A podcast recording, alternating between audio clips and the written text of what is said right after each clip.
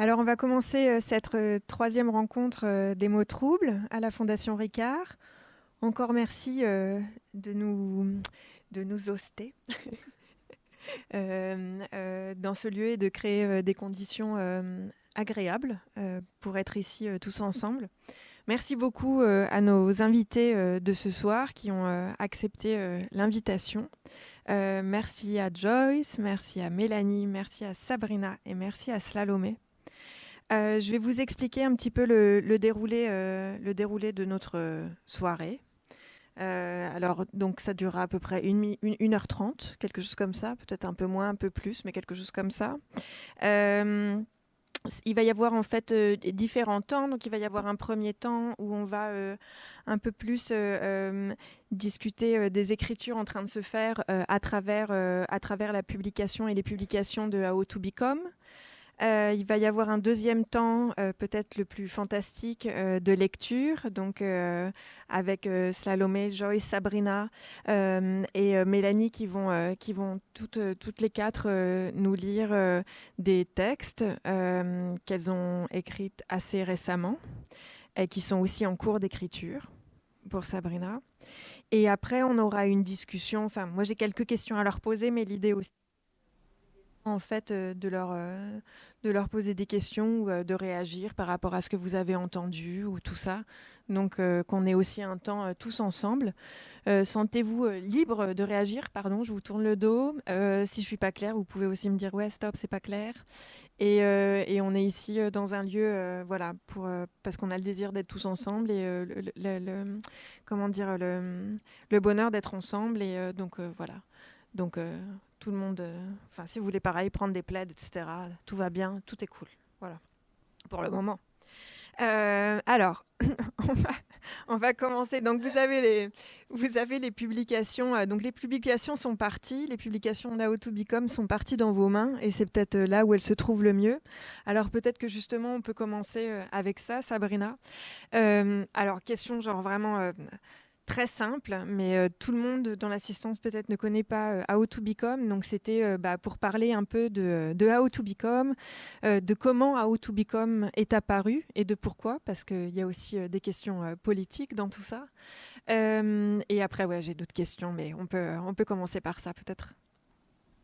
Ben, du coup, c'est né en 2016, je crois à Cheapest University qui était en train de, en, en, train de se former en fait. Donc c'est un, un, groupe euh, d'artistes et d'auteuristes qui commençait à se poser des questions sur comment euh, s'organiser pour créer des espaces de recherche et d'échanges euh, sur les travaux qui sont en dehors des institutions en faisant le constat que tous les moments qui sont des moments de vernissage ou de studio visite en dehors des résidences il n'y en a pas beaucoup en fait où on peut vraiment euh, échanger sur notre travail euh, de façon exigeante en fait.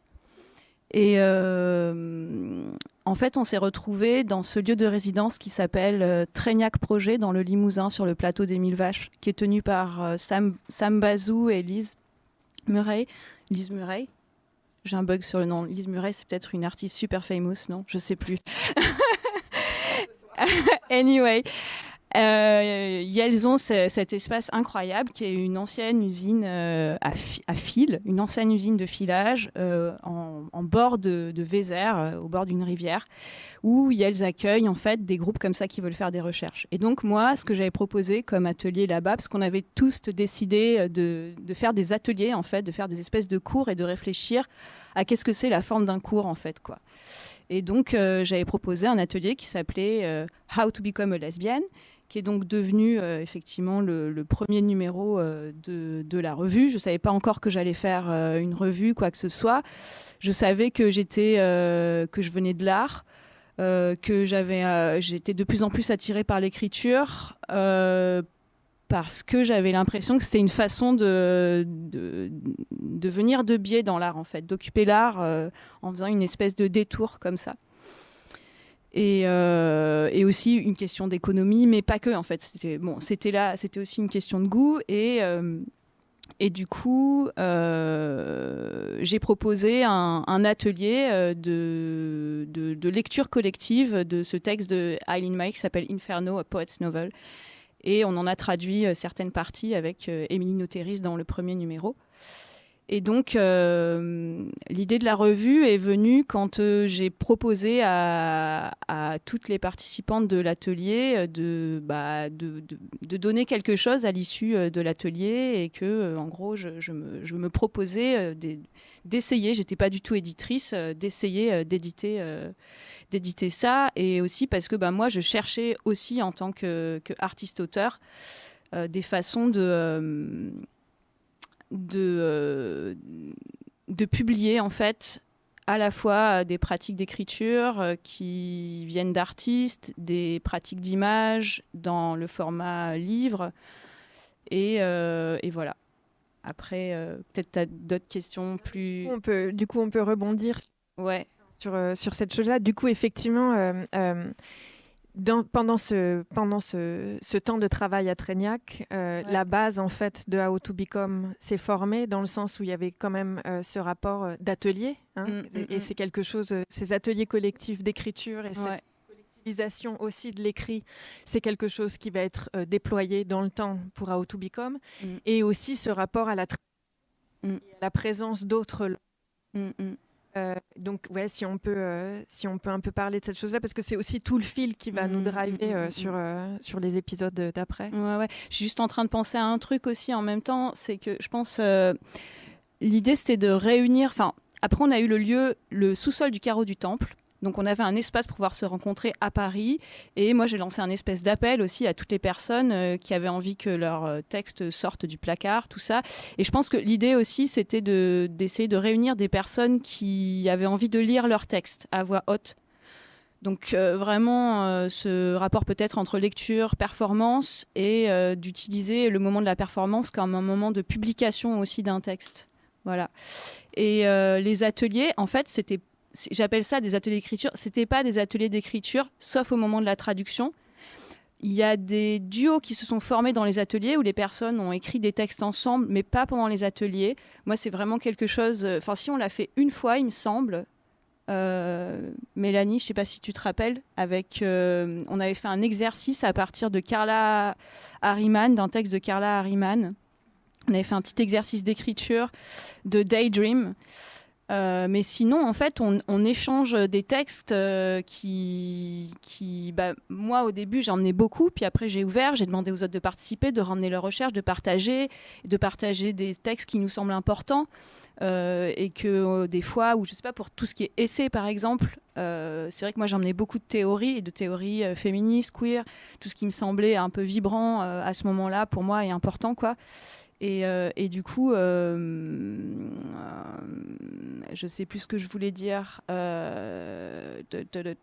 oui, on n'avait pas d'atelier d'écriture. Donc l'idée, c'était de, partager surtout des textes, de les lire ensemble et de les mettre en conversation, en fait. Quoi. Et que ça nous influence, en fait. D'accélérer les influences dans un groupe. Ouais, de créer un lieu, en fait, aussi commun de rencontre de toutes ces voix au même instant, il y avait aussi euh, cette phrase euh, euh, que j'ai lue dans le ah cette phrase que j'ai lue pardon dans le dernier oui dans le dernier How to Become de Marie Le Groem dans son introduction qui dit chercher sa langue à soi au contact des autres.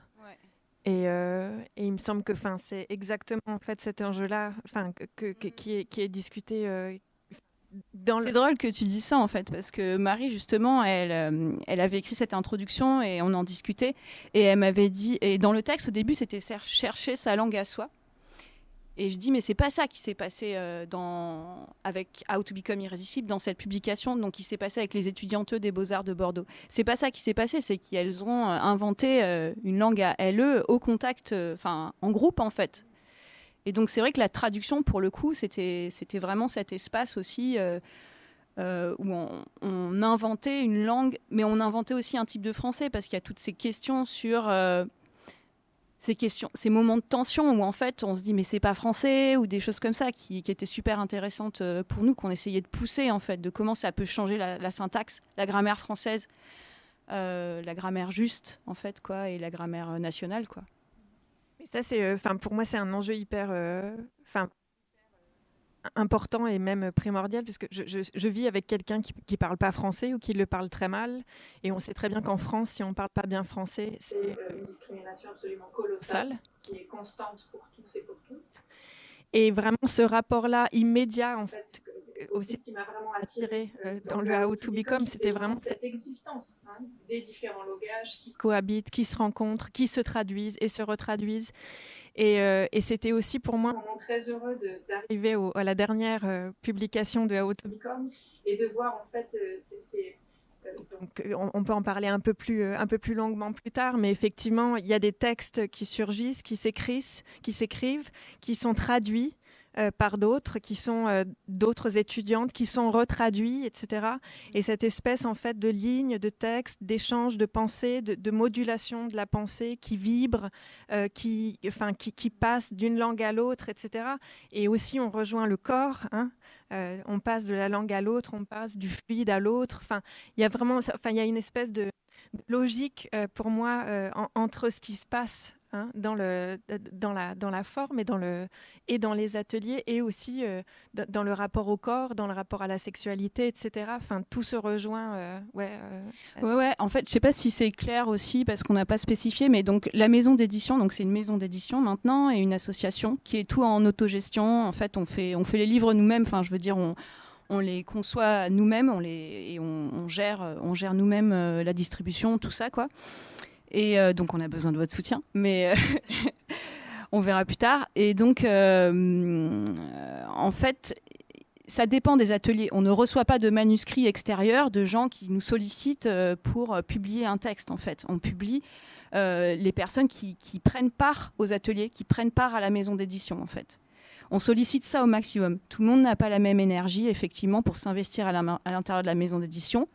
Et après, euh, c'est en fonction, on a toutes ici des degrés d'implication différentes à l'intérieur de la maison d'édition. Il y a des moments de vie où tu peux t'impliquer plus, d'autres moins. Enfin, et cette chose-là se balance entre la multiplicité des présences. Ouais, ouais. Mais en tout cas, c'est ça, je pense, qui fait que ça peut être aussi différent de ce qu'on trouve euh, dans des publications collectives qui sont souvent thématisées, ou alors dans des revues aujourd'hui où les textes sont commandités sans qu'il y ait pour autant d'argent par ailleurs, pour tout ce qui est revue de poésie et tout ça, on travaille souvent gratos et tout. Bon, euh, et, et en fait, du coup, les, publications qu'on fait, nous, elles ont des titres, elles ont plutôt des auteurs que des thèmes euh, comme point de convergence. Mais euh, en fait, ça, dérape à plein d'endroits, quoi. Et donc, c'est plutôt une façon assez rhizomatique de, développer euh, à partir d'un point de départ, comme ça, qui devient après plusieurs points de départ, où chacun, chacune, après, fait ses propres recherches et élargit le truc. Et donc, ce système de relais de traduction qu'il y a dans How to Become Irrésistible, c'était ça aussi en fait. C'était que moi j'étais venue avec euh, l'idée de, parler des pratiques de traduction dans How to Become, de parler de comment on travaille, et on s'est dit ok on fait un objet à plusieurs ensemble. Et l'élément central, l'élément décisif je trouve de ce groupe, c'était que la majorité des étudiantes utilisaient le français comme une langue étrangère et euh, parlaient euh, d'autres langues. Et que pourtant le cours était en français. Donc pourquoi en fait les personnes qui, parlent d'autres langues que le français, au départ, euh, tu vois, pourraient pas à un moment dire, ok, bah, je vais travailler en duo de traduction avec quelqu'un pour traduire mon, mon, poème ou mon texte dans, dans, la langue française, mettons, même si la personne ne possède pas de langage et elle va se mettre dans la position d'écouter une langue euh, qu'au départ elle ne possède pas, quoi, enfin qu'elle n'entend pas plutôt. Euh, euh, on, va passer après aux lectures, mais du coup, juste pour finir, euh, en fait, il y avait aussi vraiment cette question de. Enfin, il y a vraiment une question de contexte. Hein. C'est-à-dire que c'est un peu, tu sais, quand. Enfin, je sais pas, moi, quand je, quand je fais mes expositions, c'est vraiment dépendant du, du, lieu, des personnes, etc. Et je retrouve aussi vraiment ça avec chaque How to Become, tu vois. Enfin, ça se passe à un moment, dans un lieu ou dans une résidence, entre des personnes qui sont là. Enfin, il y a vraiment une contextualisation en fait de la publication. Et c'est ça qui est assez beau aussi, c'est-à-dire que chaque publication est un moment spécifique entre des personnes un moment qui sont quelque part, etc. Donc peut-être qu'on peut voir, que tu peux nous dire, comment ça s'est passé peut-être un peu pour chaque How to Become euh, ces espèces de, zones, de moments de travail et de contexte euh, euh, qui créent en fait le, la publication, quoi. Bah, en fait, les lieux au début, c'était. Trégnac reste vraiment un endroit où on revient régulièrement. Alors, je ne sais pas si c'est le contexte. Pour moi, c'est le lieu aussi et les, les personnes qui y sont. Quoi. Donc euh, euh le, sous-sol du carreau du temple. Après, on a vraiment cherché euh, entre membres, euh, effectivement, à to à s'autonomiser un petit peu plus de pour, University pour se concentrer vraiment sur les, sur les publications. Et aussi, c'est aussi à ce moment-là qu'on a décidé de faire des ateliers en mixité choisie. et ensuite, il y a eu les appartements de chacun, chacune. Et maintenant, c'est le Malaquin, donc euh, qui est euh, ce, ce, squat centre social autogéré qui est euh, à Malakoff et qui est donc menacé, dont les habitantes sont menacées d'expulsion par ailleurs. Vous pouvez trouver une pétition en ligne et je vous, je vous encourage à la signer parce que c'est vraiment un endroit incroyable. Franchement, elles font un boulot de, de maboule quoi pour accueillir des personnes trans. Euh, qui, qui, sont euh, la plupart du temps euh, exclus des pays, enfin qui ne peuvent pas vivre là, là où elles habitent en fait. et donc, donc voilà, en ce moment, on travaille, on a notre imprimante d'administration, là, comme ça, où on, fait nos, nos chapbooks. Et sinon, depuis le confinement, bah, ça a aussi changé beaucoup de choses. Quoi. Donc, on se réunit beaucoup en, ce qu'on dit euh, à distance, en distanciel, mais euh, c'est vrai qu'on essaye de, chercher à chaque fois des, endroits, et Trégnac est vraiment à chaque fois l'endroit où euh, on, se réunit pour intensifier un petit peu plus les échanges pendant 15 jours, où c'est comme des résidences à chaque fois, tous les étés on y va. Quoi. Voilà. Mais sinon, c'est une fois par mois à Paris et les ateliers sont ouverts sur inscription. En fait, il y a des infos dans les chatbooks qui tournent avec notre adresse, vous pouvez nous écrire et en fait euh, venir assister, euh, participer euh, aux ateliers, à la maison d'édition. Voilà, il faut juste avoir un intérêt là-dedans en fait quoi. Alors peut-être que du coup, vous repassez à nos lectures, on veut parler de, ces nouveaux, de ce nouveau format du chapbook dont on a dit le nom mais dont on n'a pas dit exactement de quoi il s'agissait. Donc, donc, How to Become, c'est quand même une revue collective avec des textes de différentes autrices. Et le chapbook, ce sont des plus petites publications, mais qui sont pour une autrice. Hein. Donc ce soir, on a la chance d'avoir euh, trois nouveaux chapbooks, trois nouveaux autrices. Trois Six. Il y en a six. Ouais, on en écoute trois ce soir. Donc les six sont présents euh, les chapbooks, donc vous pouvez jeter un coup d'œil sur euh, les absents de ce soir. Mais peut-être que du coup, on, peut commencer, on peut commencer la lecture et peut-être qu'on finira du coup avec Sabrina qui n'a pas le chapbook, mais qui va nous lire un, nouveau texte qu'elle est en train d'écrire, qui est extrait d'un livre. On est bon? Alors passons aux lectures. Néochat 1. Comment sera-t-elle? Vais-je à ce point souffrir? Est-ce que les expertes experts diront oui? Vais-je encore attendre? Va-t-on me diriger vers un autre psychiatre? Qui viendra encore déterrer mes traumas pour me dire inapte? Savent-ils que ça fait quatre ans que j'y réfléchis, que je m'imagine falaise, abritant une huître, à la perle plus précieuse que tout l'or du monde, que tous les compliments entassés dans ma cervelle, léchés par des langues avides de sel. Savent-ils que ça fait quatre ans que je navigue entre peur et désir? Je m'imagine porté par toi dans une cérémonie pour fêter ce jour où j'ai commencé à coincer ce qui pend entre mes jambes devant le miroir. Mon premier mensonge à la société. Je ne veux que ça, cette chatte qui me fera mal durant les premiers mois, accepter les limites de moi pour avoir un corps qui dérape moins à son propre regard. Ne me filmez pas, je ne suis pas animal de foire. Il me manquait juste une pièce du puzzle que j'ai égarée dans l'esprit d'un hôpital. 2. Ma néochate demande Seras-tu le première, premier à me lécher, comme tu as été le premier à me lâcher? Ma néochate s'interroge. Sur quelle voie je me masturberai Laure Adler, Jeanne Moreau, Nathalie Sarraute, Erika Doyle, Eileen Miles, Sarah Kane. Ma néochate demande si je serais stabilisé. Je lui réponds que je serais un volcan, bouillonnante de parcourir les routes manquées à cause de mon corps non conforme à mes désirs. J'imagine mon premier orgasme comme solitaire, à l'abri de la lumière, me faisant une avec le plafond blanc, qui me narguait pendant toutes ces années et me disait que je n'y arriverais pas, que j'ai tout ce qu'il faut pour partir.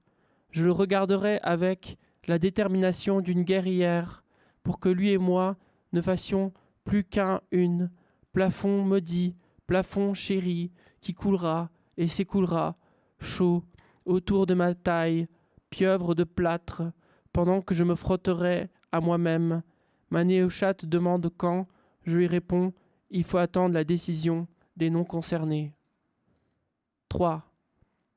Comment prendrai-je soin de toi au début, quand les fantômes du passé ressurgiront, quand est trop grande l'intensité du plafond Aurais-je si mal que ça Pourrais-je convertir la douleur en plaisir Me sera-t-il autorisé, quand j'insérerai ces godes pour dilater la blessure, de prendre un pied que personne ne comprendra Ou est-ce que, fatalement, je serai rivé au lit à pleurer et maudire mon choix irréversible? Oh Que ma douleur soit lumineuse, qu'elle m'enseigne des futurs où je ne sentirai plus rien, là où j'ai été blessé enfant. Oh Que ma douleur soit jouissive, qu'elle dessine dans mes yeux des délires de peau sans fin, qu'elle me prépare à ce nouveau chemin, des limites de mon propre corps, qu'elle me donne une nouvelle force pour soulever les caresses qui laissent, comme seul témoin, les plis sur les draps laissés de bon matin, que ma douleur demeure. 4. Je t'appelle et j'ai hâte de toi. Je serai de sang de couture, ma propre créature, un festin de rêves pour mouche, en manque de nouveautés. Tu seras entre mes jambes et me raconteras des histoires d'or où j'étais une chasseuse, trahie par son amant et que la lune a happé comme dernier avertissement. Je serai ouverte et recouverte comme un tupperware qui attend ses mères, emplies de passion.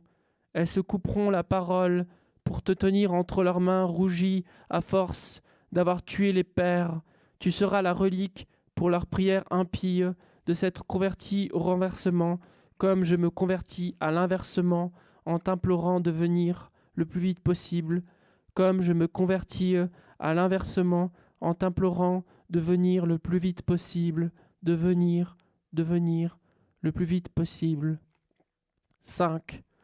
Dans onze jours, les non concernés se rassembleront pour savoir si tu n'es qu'un fantasme de mon corps malade de toi, ou si tu es un projet, une réalité en devenir. J'imagine le bistouri du chirurgien me susurrer que c'est fini.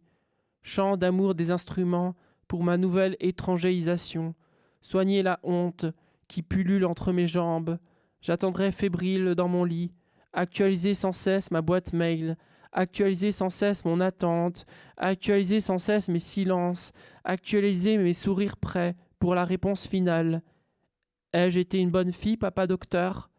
Ai-je été bien sage dans les contours dessinés par ton étalon suranné, maman psychiatre? Mon corps se prépare au dérangement, à la douleur et au bouleversement. 6. Validé. Euh, je regarde mon pisse de bout de chair et fête sa future disparition. Dix-huit mois et enfin, tu ne seras plus là. Dix-huit mois et enfin, je n'aurai plus d'érection. Dix-huit mois, et enfin, tu seras un fantôme. Dix-huit mois, et enfin, je me couvrirai d'un manteau de victoire.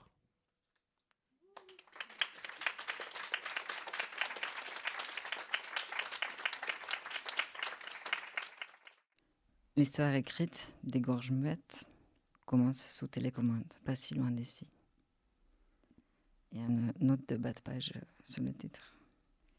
Ce texte parle de dissociation dans un contexte de travail, un phénomène neurologique assez fréquent chez les personnes épileptiques hypersensibles au syndrome post-traumatique et entre artistes dissidentes de pays ou de genre, amenés à faire du travail alimentaire pour, pour payer le loyer.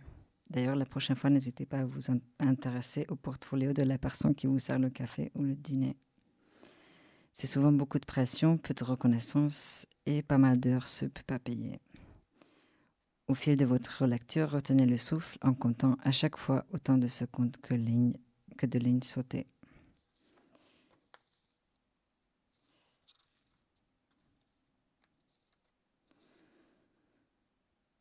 Donc, euh, je vous invite à, vous, retenir vos souffles avec moi. je suis dans la cuisine. Je comprends pas mon contrat, mais le mur qui me sépare. Oui, pardon, je comprends pas mon contrat, mais le mur qui me réunit avec les clients du resto euh, est en verre. Alors je me sens un peu moins seule au taf.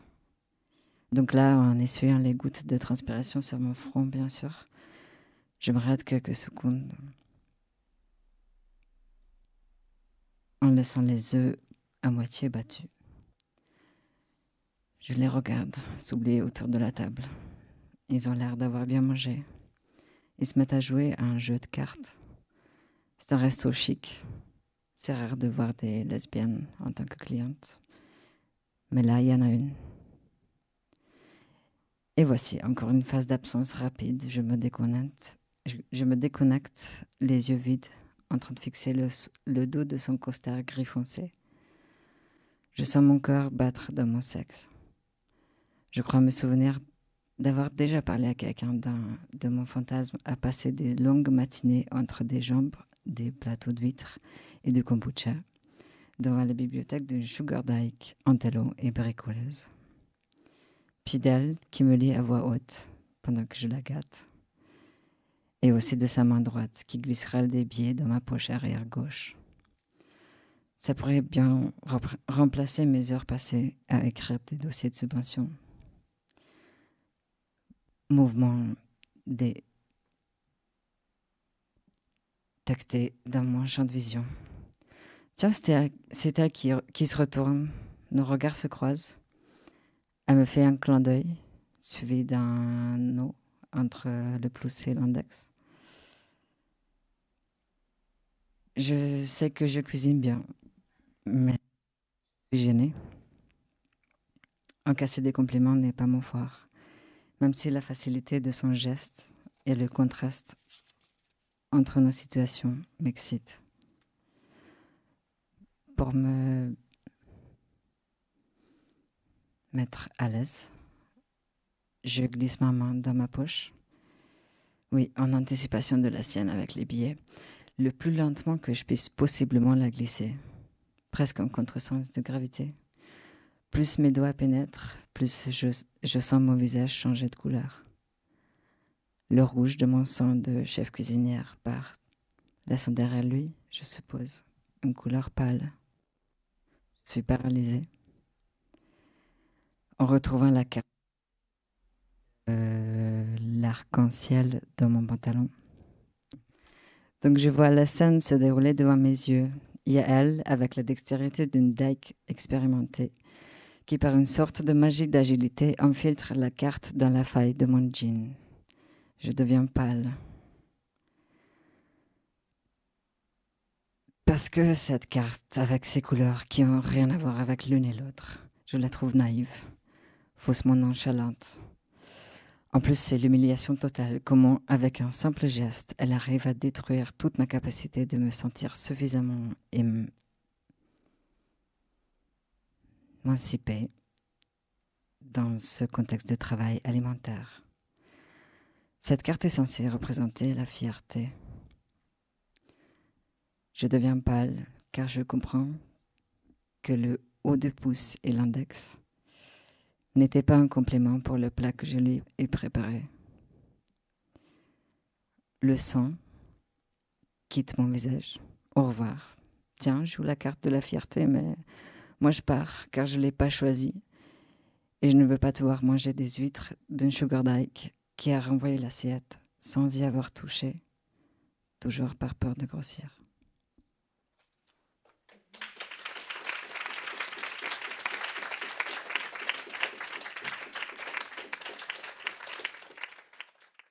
Le magasin. À présent, elle arrive à l'extérieur.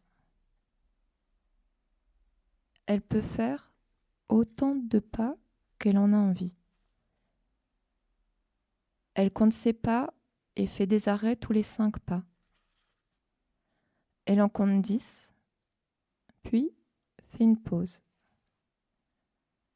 Elle en ajoute dix, elle avance, puis tourne à la prochaine rue plus large. Elle pense que l'espace extérieur est fascinant au même instant. Aujourd'hui, elle traîne plus que d'habitude. Elle marche 20 minutes comme ça. Elle arrive à son travail. Elle pointe électroniquement avec sa carte de salarié. Bip. Elle bip. Elle passe. Il doit y avoir un seul bip, sinon elle débip. Elle compte donc un. Cette machine permet de contrôler si elle arrive bien à l'heure. En cas de retard, des minutes par 15 lui sont débitées sur son salaire.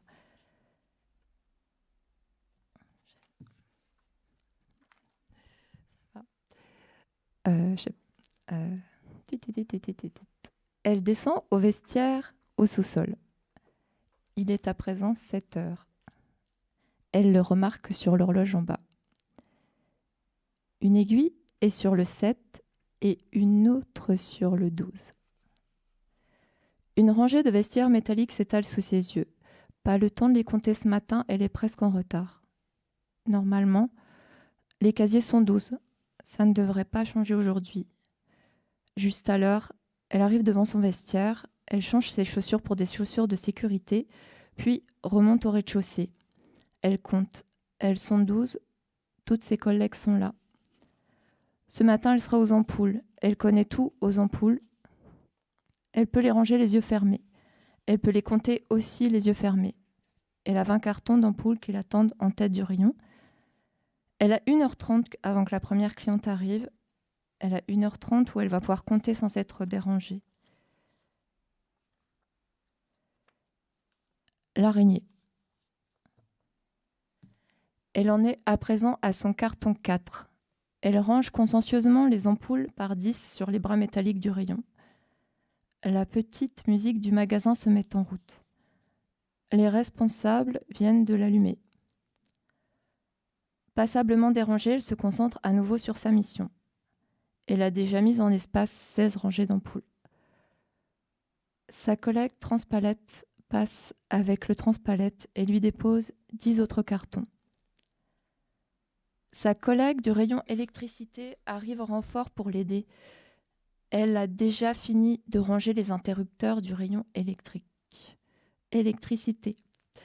L'angoisse monte fort à coup. Elle va lui parler. Elle va lui parler sans cesse et elle ne supporte pas quand on lui parle. Elle veut seulement compter. Elle veut seulement ranger et compter. Elle suffoque. Sa collègue arrive. Elle se met à suer, à suer vraiment très fort. Sa collègue du rayon électricité est heureuse. Elle est profondément bavarde et intègre un plaisir à ébranler le monde de l'autre par de longs monologues sans fin. Elle prend au piège dans sa toile la fille du rayon en poule. Elle l'enroule de mots. Elle sent ses jambes engourdies. Elle va assis puis tombe assise au beau milieu de la matinée.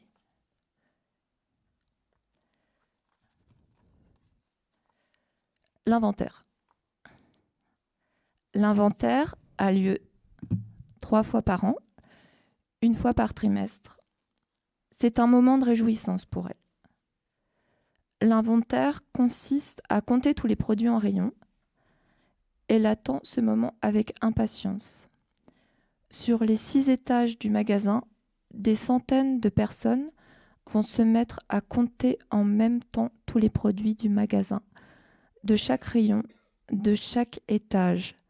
Elle s'inscrit en général pour des heures supplémentaires. C'est un moment de fête pour elle.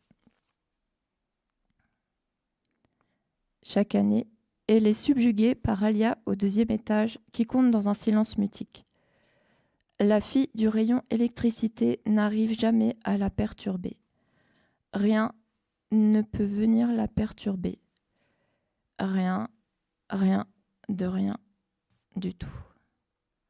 Elle tourne la tête froidement si on s'adresse à elle.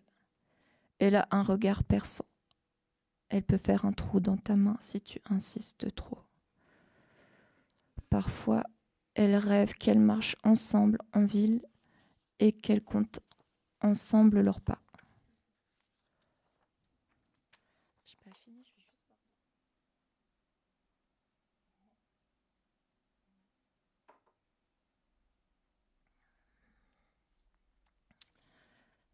La rallonge. La fille du rayon électricité s'habille toujours avec des couleurs chaudes.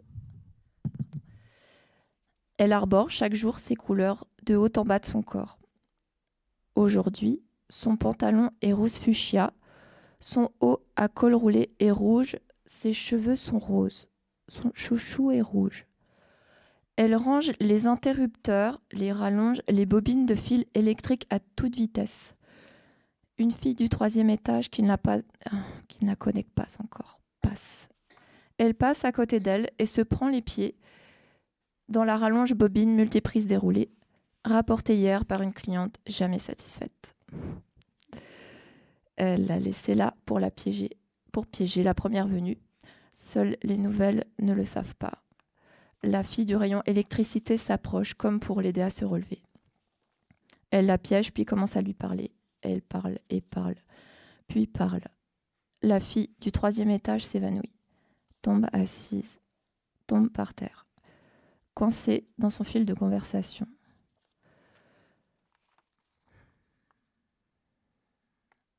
Le lilas.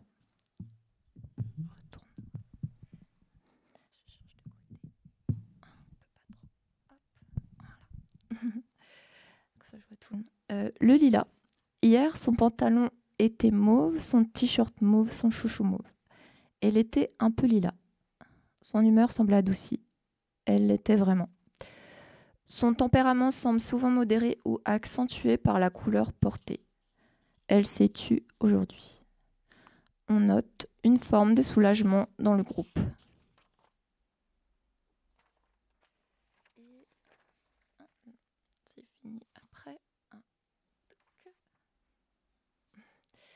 Les rideaux.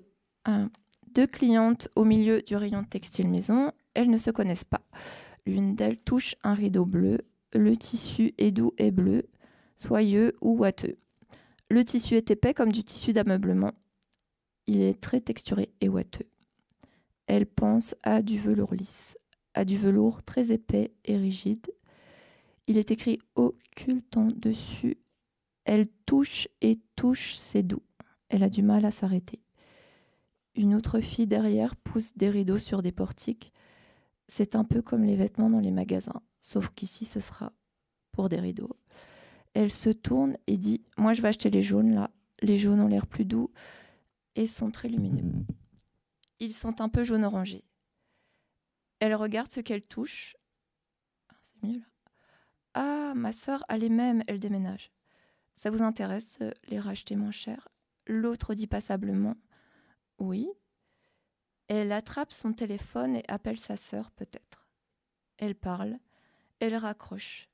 Elle annonce qu'elle a laissé un message sur le répondeur. Pouvez-vous me laisser votre numéro? Comme ça, dès qu'elle me rappelle, je vous rappelle. L'autre fille, oui, d'accord. Elle donne son numéro, elle regarde la chemise de la fille. Sa chemise, le tissu a l'air doux. Elle quitte le rayon.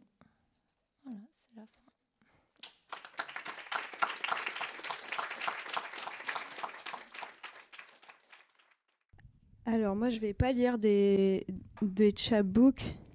Je vais lire un texte extrait d'un livre que je suis en train de, faire qui s'appelle Poème plombier. Donc le premier se passait justement euh, au bord de la Vézère. près de Trégnac. Ça s'appelait La Vézère est bizarre. Et là, ça se passe au bord de la Voulzy, qui est une rivière euh, en Seine-et-Marne. Et donc, ça s'appelle L'eau potable de la Voulzy dans les toilettes de Paris. C'est bizarre. Bonjour, je suis amoureuse depuis quelques mois. Avec Ilse, on s'est rencontrés sur Tinder alors qu'on habitait à 6 minutes à pied l'une de l'autre dans le 20e arrondissement de Paris. Aujourd'hui, j'aimerais bien la re-rencontrer. Donc ensemble, nous avons imaginé un petit film porno. Cela se passerait peut-être dans une bibliothèque, celle de la rue Fessard, avec ses couloirs trop serrés pour que deux personnes se croisent sans se toucher. Il sait serait venu chercher un livre. Je serais venu chercher L'affamée de Violette le Duc. On se serait rendu compte qu'on cherche le même livre et ça nous aurait fait sourire. Que faire? Nous décidons de le lire immédiatement, dans l'allée. Par souci de réalisme, moi, poète, interprétera le rôle de Violette le Duc et Ilse, réalisateur, interprétera Simone de Beauvoir, écrivaine et éditrice de jouets sexuels, concept, moulage, mise en série et marketing. Violette. Simone, j'ai des fantasmes, sans arrêt, sans arrêt, c'est pénible. Simone. Souvenez-vous de la règle, Violette. En public, nous avons le droit de nous caresser partout, sauf au niveau des parties intimes. Violette voulait la secouer, l'ouvrir, lui crier son amour. D'accord, dit Simone en chuchotant. Je vais caresser votre ventre pour vous calmer un peu. Simone, debout dans l'allée, retourna Violette plan cinq fois ralenti en décalé avec le son du manteau en cuir qui grince de Simone, et la rapprocha de ses hanches. Elle était alors équipée de Mister Limpy, un nouveau produit sur le marché des jouets tout à fait étonnant, membre au repos très réaliste, aussi doux que la peau autour des yeux. Ça lui faisait un gros bec de perroquet dans le slip. Elle le collait en pressant fort contre les fesses de Violette plan interposé qui montre les frottements à travers les vêtements et flash d'images de ce qu'il se passe sous les vêtements. S'inspirer de l'imaginaire des caméras de vacances qui commencent à pouvoir aller sous l'eau. Tout en lui caressant le ventre du bout des doigts et en lui racontant ce qu'elle faisait dans la vie. Je suis documentariste. Ah, et tu filmes quoi? Je filme tout. Le documentaire n'a pas de sujet, c'est le médium de la présence. La caméra filme des mains qui tirent sur des tissus fragiles, bruit de déchirement en même temps que Simone chuchote dans l'oreille de Violette, qui imagine une fille attachée comme un supplice caressée partout par des tissus suspendus. Qu'elle m'ordonne d'enlever mes chaussures, qu'elle m'ordonne de courir sur des cailloux, sur des clous, sur des morceaux de verre, sur des épines, je saurai le faire. Voix off. Je travaille sur un nouveau film, bébé. Je suis partie du goût de l'eau à mon robinet. Il sera bientôt diffusé sur Ushuaïa TV. T'as réussi à avoir le final cut de ton film, même avec Ushuaïa TV Non, ils m'ont fait enlever une scène où mon ex dit que Monsanto éradique les fleurs. Violette commence à caresser le cul de Simone dans son dos. Le cul n'est pas une partie intime, car tout le monde en a un. Ce n'est pas comme un clitoris ou un pénis qui sont comme des signes religieux. Simone remplace Mister Limpy par Billy, un rouge dur qu'elle avait mis deux ans à faire par des procédés artisanaux. Il était imparfait avec quelques bulles d'air en surface formant de petits volcans. Il était parfait. Elle soulève la robe d'un prêtre catholique que porte Violette pour être en contact avec sa culotte trempée sur laquelle Simone roule, glisse, roule. Gros plan. En fait, le film parle de la politique des eaux en Île-de-France. Continue, je t'en supplie, ne t'arrête pas. Chut crie la bibliothécaire. Violette étouffe son cri dans sa propre main. Euh, tu vois la maison dont je suis propriétaire à Jutigny et où tu habites aujourd'hui gratuitement? Oui, Simone. Juste à côté, derrière le château de Lourdes qui servit de décor à Huysmans pour écrire en rade. Derrière ce château, il y a Haute-Paris. Une grosse bâtisse rectangulaire remplie de kilomètres de tuyaux. Juste à côté, deux filles qui étudient sur une table entendent la conversation et commencent à se caresser les veines parcourant leurs circuits respectifs en essayant de ne pas perdre le fil très lentement. Très rapidement, il faut enlever chemise et pantalon. Bruit de déboutonnement amplifié. Violette les observe de dos avec un petit miroir de poche. Ces gros tuyaux transportent l'eau de la Voulzy jusqu'à Paris.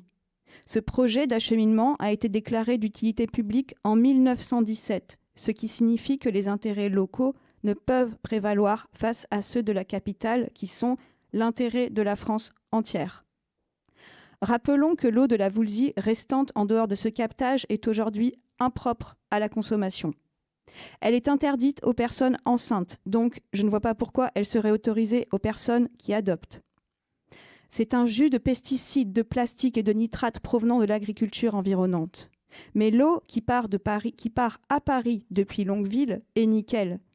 Nickel est un mot qui excite Violette. Répète-le, mon amour.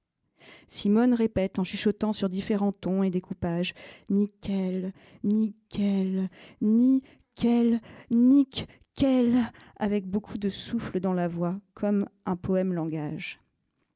Ainsi, les Longuevilloises, doivent acheter des bouteilles d'eau en plastique et les Parisiennes, peuvent pisser dans une eau nickel, je veux dire potable, venant de 150 km dans toutes les directions autour.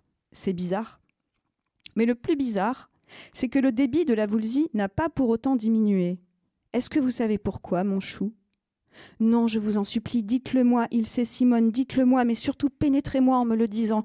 Tu ne paies rien pour attendre. Sans même enlever la culotte, Simone glissa Billy d'un coup dans Violette, qui était mûre à souhait. Elle aurait pu jouir un immédiatement et chercher des images auxquelles s'accrocher pour ne pas craquer. Pense à des chauves-souris, se disait-elle, mais les petits yeux brillants de ces volatiles poilus l'excitaient. Pense au prix du pelé qui a tellement grimpé que c'est suspect. Toutes ces réclames depuis trois ans sur ce mode de chauffage pour les foyers modestes éco-soucieux. À peu près trois ans pour rembourser le crédit du poêle, plus l'installation du conduit obligatoire. L'ancien qui allait avec le poêle à bois n'est pas aux normes, donc rachat d'un conduit spécial mais identique. Quand tout est installé, le prix du pelé s'enflamme. Et voilà, Violette se calme. Elle a presque peur de ne plus pouvoir monter aussi haut qu'avant. Regarde, Simone. J'ai lavé mes cheveux pour toi. Sans. Simone attrape la chevelure de Violette et, tirant légèrement vers le bas, au niveau de la nuque, ses petits cheveux qui supportent facilement la douleur ou la rendent, aussi subtile qu'une cuillère de moutarde, la pénètrent en même temps jusqu'à la garde. Bruit de branches qui craquent, lumière bleuissante à chaque coup de rein. Dans le miroir de Violette, les filles qui se dessinent des cartes sur le corps ont construit une tente avec leurs vêtements. Violette ajuste son miroir, mais ne voit que des bouts de corps se tordre entre les tissus. Elle se sert maintenant de son miroir pour les imaginer. Leur nudité est immense, leur toucher plus explosif que la lumière de l'aube. Elle se retrouve, enfin, au sortir d'une obscurité pendant des années, comme une astronaute revenant de la Lune et une taularde sortant tout juste de prison, elles ont soif. Je bois avec elles, je m'allaite de ténèbres quand sa bouche s'éloigne. Je conduis sa main jusqu'aux larmes rares de la joie. Je creuse dans son cou avec mes dents, j'aspire la nuit sous le col de sa robe. Les racines d'un arbre fristonnent. Je la serre, j'étouffe l'arbre. Je la serre, j'étouffe les voix.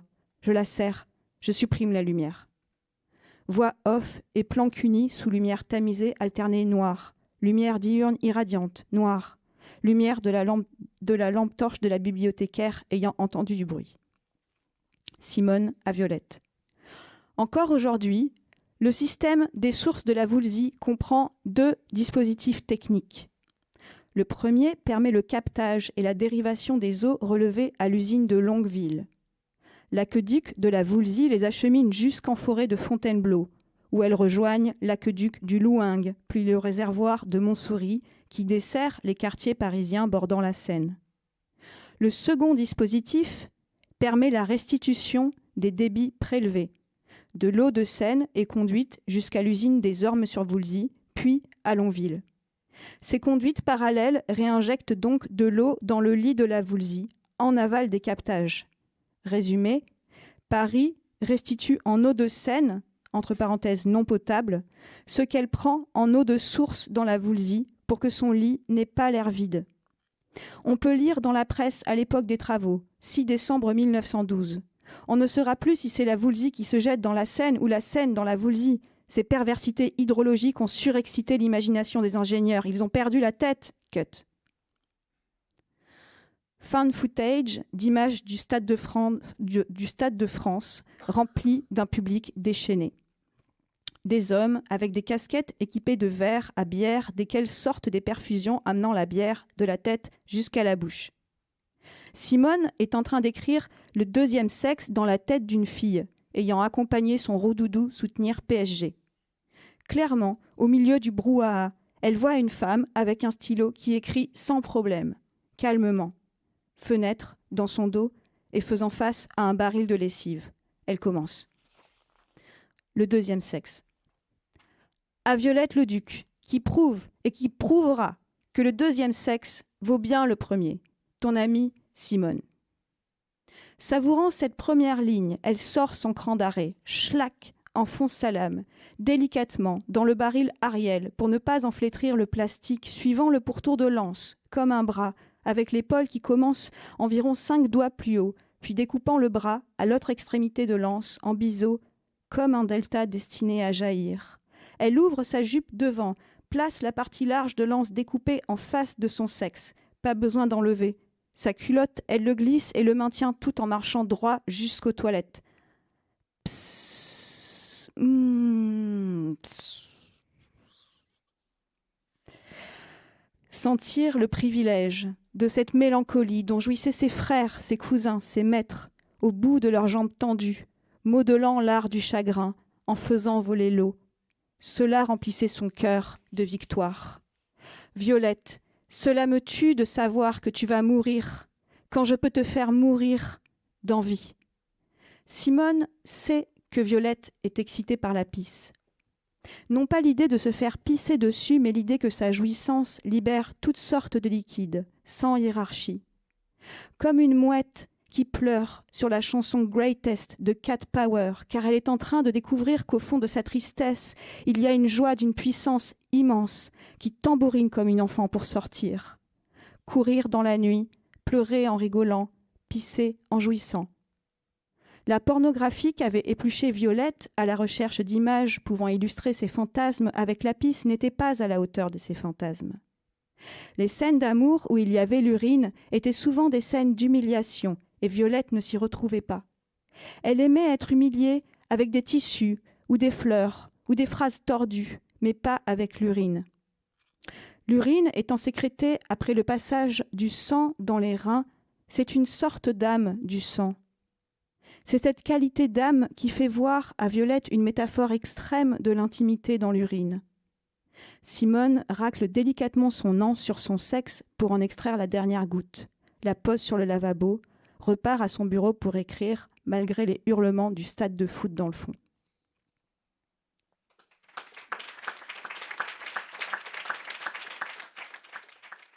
Waouh euh, Je ne sais pas si j'ai envie de continuer à parler, mais bon, quand même, je vais vous poser.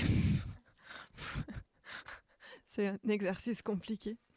Euh, ouais, j'avais, euh, enfin, je voulais quand même vous poser quelques questions en fait.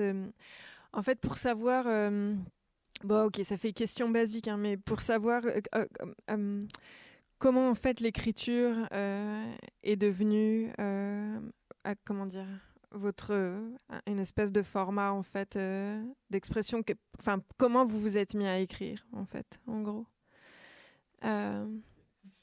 Tadam Euh, ben, en fait, euh, j'écris, j'écris euh, depuis depuis que je suis gamine, mais euh, ce que j'écrivais gamine, c'était pas fameux, quoi. C'était des, des, poèmes évangélistes. Donc, on va dire, on va passer ça.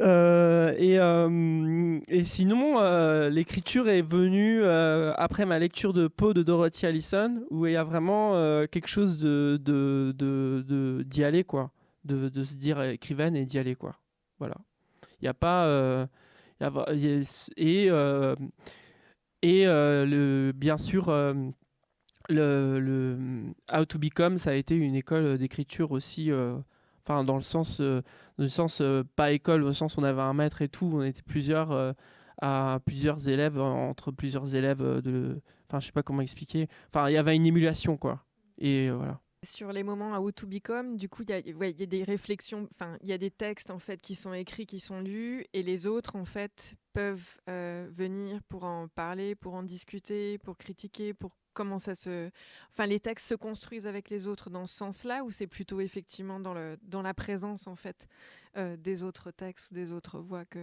Ouais, alors euh, du coup, euh, ben, je vais parler de la Vézère. Ouais.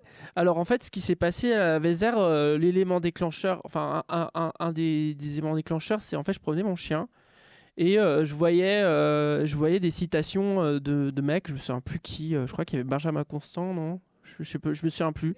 le prêtre du village qui était aussi. Non, Théophile Gauthier, je crois aussi. Ouais. Ouais. Enfin, il y avait que des mecs quoi sur la rivière et du coup, je, je, je, je- j'en parlais et tout et en fait, on s'est retrouvé à, à s'approprier euh, la, question, euh, l'espace euh, de, de la rivière, à faire des enregistrements, à improviser dessus. Sab était en train de lire des bouquins qui, qui matchaient avec et, ça, ça a fait une émulation entre nous quoi. Et, et le rapport à l'oralité, parce que c'est quelque chose dont tu as parlé par rapport au texte, est-ce que, est-ce que qu- quand tu écris, tu, tu l'entends parler ou tu lis, ou est-ce que c'est vraiment... euh, Euh, ça dépend des textes? Bah, en fait, euh, moi, dans mes études, j'ai fait un, un cursus d'art du spectacle, mais j'étais euh, j'étais à des ateliers d'écriture avec un professeur qui a été vachement influencé par Henri Méchonic. Et donc, du coup, la question de l'oralité, elle est, elle, est, elle, est, elle est centrale, en fait, dans l'écriture, en fait. C'est-à-dire, il n'y a pas de séparation entre, entre l'oral et l'écrit. C'est vraiment euh, quelque chose qui est travaillé, le rythme, plus que euh, la, la, métrique, etc., etc., quoi. Enfin, moi, personnellement, c'est ce que je dirais. Après, euh, Euh, personnellement. Ouais. Euh, moi, ouais, de mon côté, je crois que c'était. euh, je faisais pas mal de sculptures et c'est des espèces de protocoles au début, de gestes, de comment construire euh, la forme sans produire la forme. Et après, tout doucement, ça. Ça virait vers des déplacements, puis des interactions entre des personnages. Et, après, je crois que Ouais, après, je crois qu'on s'est rencontrés. Il y a eu des échanges, en fait. C'est devenu des choses. euh, une production du commun aussi, en même temps. C'est une production personnelle une production du commun. Euh, je pense que ça n'existerait pas de cette manière euh, si je travaillais seule. Et ça parle. Enfin, moi, personnellement, ça parle beaucoup de relations entre des personnages, mais je travaille avec des gens. Enfin, avec des groupes. Je travaille en groupe et ça parle beaucoup de comment. Enfin, les interactions qu'on a en soi dans le travail, mais aussi. euh, dans le groupe finalement, enfin, de, de rapport. voilà, et du coup, effectivement, bah, quand un texte est lu, on rebondit, effectivement. On sent qu'il y a des, résonances aussi quand même quand euh, on est sur une revue ou de. Mais après, on lance aussi des. Ouais, par rapport à des traductions qu'on fait ensemble aussi, il y a des. Enfin, on rebondit sur. euh, Là, pour le prochain numéro, c'est. Je sais pas si on peut déjà en parler, ouais. On est parti sur. euh, effectivement, le cruising. Et enfin, tout le monde rebondit un peu sur ça, mais à sa manière. Ouais, je. Voilà. Et toi, Félix, je te passe. Euh, l'écriture. Bah, moi, l'écriture littéraire, c'est une forme que je pratique depuis toujours et depuis peu. Enfin, que j'ai arrêté un peu euh, pendant cinq ans, euh, le temps que j'apprenne le français. Et depuis cet été, j'ai redécouvert que je pouvais faire des blagues et comprendre des blagues en français, qui était vraiment euh, libérateur pour moi. Et euh, j'ai eu beaucoup de chance parce que ça a coïncidé du coup avec euh, une rencontre euh, avec le texte de Sabrina qu'elle avait écrit sur le cruising et leur initiative à Trignac et la nouvelle édition de How to Become qui va du coup parler de cruising et une initiative avec une amie qu'on avait pris. Enfin, je parle un peu dans d'autres sens parce que, enfin bref, l'écriture du coup c'est un outil qui justement m'aide à structurer mes pensées parce que par ailleurs euh, j'ai des difficultés. et euh, et par enfin moi j'aime bien écrire euh, en me concentrant plutôt sur euh, le rythme et la sonorité des, de- des mots plutôt que le contenu. Et des fois, le contenu se fait tout seul. Est-ce que tu écris en parlant tout haut? Enfin, tu écris et tu parles tout haut en même temps ou enfin il y a non tu on parlait d'oralité. Non, c'est une question. euh, Pour moi, c'est une pratique plutôt immédiate. Enfin, ça se fait sans que je m'en rende compte. Et après, je repasse. Mais c'est très. Enfin, très instantané. Et toi Euh, je sais pas, ouais, ça part d'une phrase et effectivement, je peux parler toute seule devant l'ordinateur, c'est chouette, j'aime bien ça. Mais euh, je passe des bons moments, des fois. Les heures passent vite, ça peut durer. Ça a duré une semaine la dernière fois, tous les matins, et, et j'avais une forme de crise de- d'euphorie après. Voilà, comme un moment où tu fais du dessin, moment où tu. Voilà. Je fais ça, voilà. Ouais, ouais, non, c'est chouette. Euh, ben, moi, j'ai commencé à écrire euh, en école d'art, en fait, parce que euh, au départ, il y avait des, endroits où il fallait écrire, en fait, à l'école d'art. Donc, à la fin, c'était aussi le mémoire. Mais du coup, il y avait plein d'endroits où il fallait écrire et produire de l'écriture. Et je crois que j'avais. Ça me faisait pas triper de, de, de devoir écrire des, des choses où Enfin, j'avais envie de prendre du plaisir quand j'écrivais, donc à chaque fois qu'il y avait un genre imposé, comme la dissertation ou des choses comme ça, je pouvais pas m'empêcher euh, de faire des trucs, euh, des mélanges en fait, à partir de ça en fait. Et euh, avant mon mémoire, j'ai chopé une bœuf incroyable. Et en fait, j'ai eu une, un moment, j'ai passé un moment vraiment. À ce moment-là, je lisais aussi beaucoup. Je lisais beaucoup de trucs. Et euh, donc la lecture et l'écriture, c'est assez lié quand même chez moi. Je pense que si à un moment j'ai décidé d'écrire, c'est parce que je lisais de plus en plus en fait. Mais en fait, ce qui s'est passé à ce moment-là, c'est que j'ai vraiment eu une espèce de... J'ai vraiment kiffé quoi. Et après, c'est devenu une espèce d'addiction en fait. J'étais addict à ce qui se passait quand je me mettais à écrire et, euh, à, ce que ça, ce que ça me donnait comme possibilité de tester des subjectivités, des identités euh, bizarres en fait, qui m'appartenaient pas, de réécrire. D'écrire des histoires, de jouer avec aussi le, pronom euh, je et tout ça quoi. Et euh, donc j'ai vu tout de suite, en fait moi je venais plutôt de la performance et de l'installation, et j'ai vu tout de suite le côté performatif de l'écriture euh, dans cette possibilité de switcher dans les subjectivités en fait, et dans les identités quoi.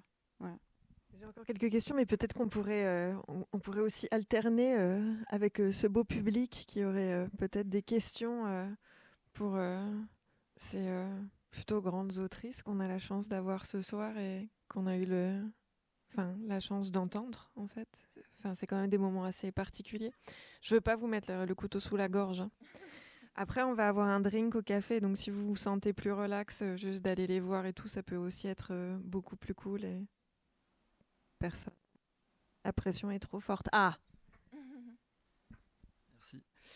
Euh, moi, j'ai une question. Déjà, je voulais vous remercier pour ces lectures. Et ensuite, je voulais savoir comment vous vous, choisissez en fait entre comme est-ce que c'est un, est-ce que c'est un groupe qui s'élargit, qui se, qui se rétrécit? Comment ça se passe? Ça bouge, hein, ça. Ouais. Euh, moi, je t'ai rencontré euh, via Charlotte, et Après, après par, euh, par amitié, enfin, rencontre, amitié, je sais pas euh, trop comment dire, affinité, ouais. Euh, mais en fait, il n'y a pas de.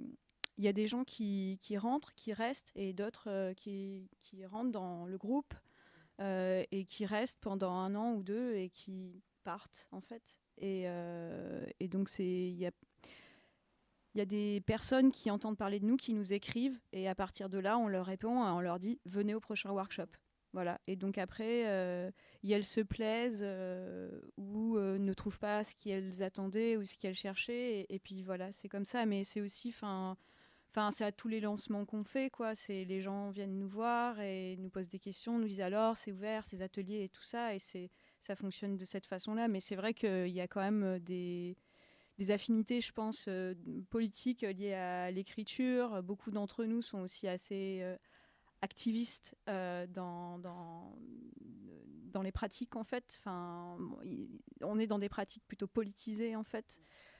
Et, euh, et donc, du coup, euh, il n'y a pas de gens qui viennent nous voir et qui n'ont absolument rien à voir, par exemple, euh, qui viendraient euh, d'un milieu de l'écriture euh, déjà hyper...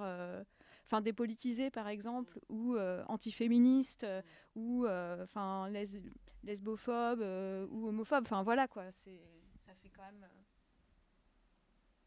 Ouais, on s'est retrouvés en manif d'ailleurs. bah ouais vachement ouais. C'est euh, comme ça qu'on que Sab m'a dit euh, viens, euh, viens à To Become, je crois. C'était en manif. hein. Donc ouais. Puis c'était, il y avait une question. C'était quoi la question? C'était, je sais plus. Ah oui, oui bah ouais, comme Sab a dit quoi. Enfin, j'ai pas d'autres euh, choses à rajouter, je crois. Mais euh, ouais, enfin, euh, je sais pas, dans, dans tous les textes, en fait, dans les textes qu'on a entendus, bien qu'ils soient dans leur forme extrêmement différents, il y a vraiment en fait le rapport au corps qui est constant, hein, à son corps à soi, au corps des autres, aussi au, corps sans corps, quoi, parce que pour Mélanie, c'est vraiment euh, enfin, les couleurs, les vêtements, les postures, mais on sent jamais les corps. Alors que pour euh, Sabrina ou, euh, euh, ou Salomé ou, ou Joyce, il y, y a cette question du corps qui est constante et qui est présente pour toutes, mais de manière vraiment extrêmement euh, différente.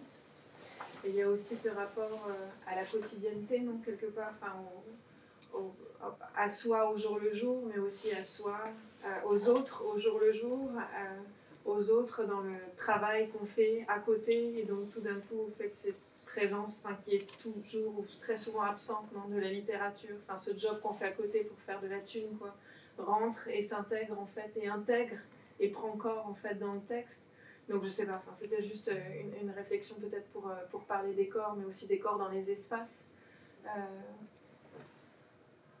Bah, le désir, on n'en a pas trop parlé, mais je pense qu'il y avait une nécessité aussi, euh, et c'est pas pour rien que le premier numéro s'appelait comme ça et que les workshops s'appelaient comme ça, How to Become a Lesbian. Une nécessité, je pense, de d'explorer en fait le désir dans l'écriture et notamment euh, le désir lesbien, mais pas que. C'était aussi un peu une blague, c'est-à-dire qu'à partir du moment où t'es une meuf et tu commences à t'intéresser à la littérature euh, écrite par d'autres meufs, je veux dire, c'est comme dans la cour de récré, quoi. Tu, tu te fais facilement traiter de lesbienne, en fait, tu vois. Donc c'était un peu ce truc-là aussi, mais je pense qu'il y avait aussi ce- cette volonté de, euh, ouais, d'étendre cette. Qu'est-ce que c'est la subjectivité lesbienne, en fait? Qu'est-ce que c'est, quoi? Et, euh, et de. Enfin, je pense qu'il n'y a pas, il y a pas d'écriture sans désir. Mais donc toute la littérature qui a été faite jusqu'à maintenant majoritairement parle de désirs euh, qui, euh, dans lesquels on se, on n'arrive pas forcément à, à rentrer en fait. Donc il y avait, il y avait quand même aussi, je pense, une nécessité de d'étendre ça. Et c'est pas que le désir euh, au niveau sexuel. Je pense que c'est aussi au niveau, euh, enfin, le désir euh, d'apprendre des choses, de découvrir et, de réfléchir à ça. Qu'est-ce que c'est les savoirs en fait, quoi? Et en quoi le désir et la connaissance sont des choses liées? Et d'où bah, le fait que, que ce sont qu'il y a une forme pédagogique aussi dans, dans ce groupe How to Become. En fait, on, voilà, on rémunère euh, nos auteuristes, donc euh, les publications, euh, voilà, c'est quand même ce qui nous permet en fait à un moment de, vivre et les dons et tout ça aussi. Donc voilà, si ça, si, si vous les trouvez beaux et qu'ils vous intéressent, n'hésitez pas à les acheter. C'est ce qui nous permet de continuer à publier en fait. Donc euh, c'est une vraie économie. Donc on peut boire du Ricard gratuitement et acheter. Merci beaucoup. Merci. Et, euh,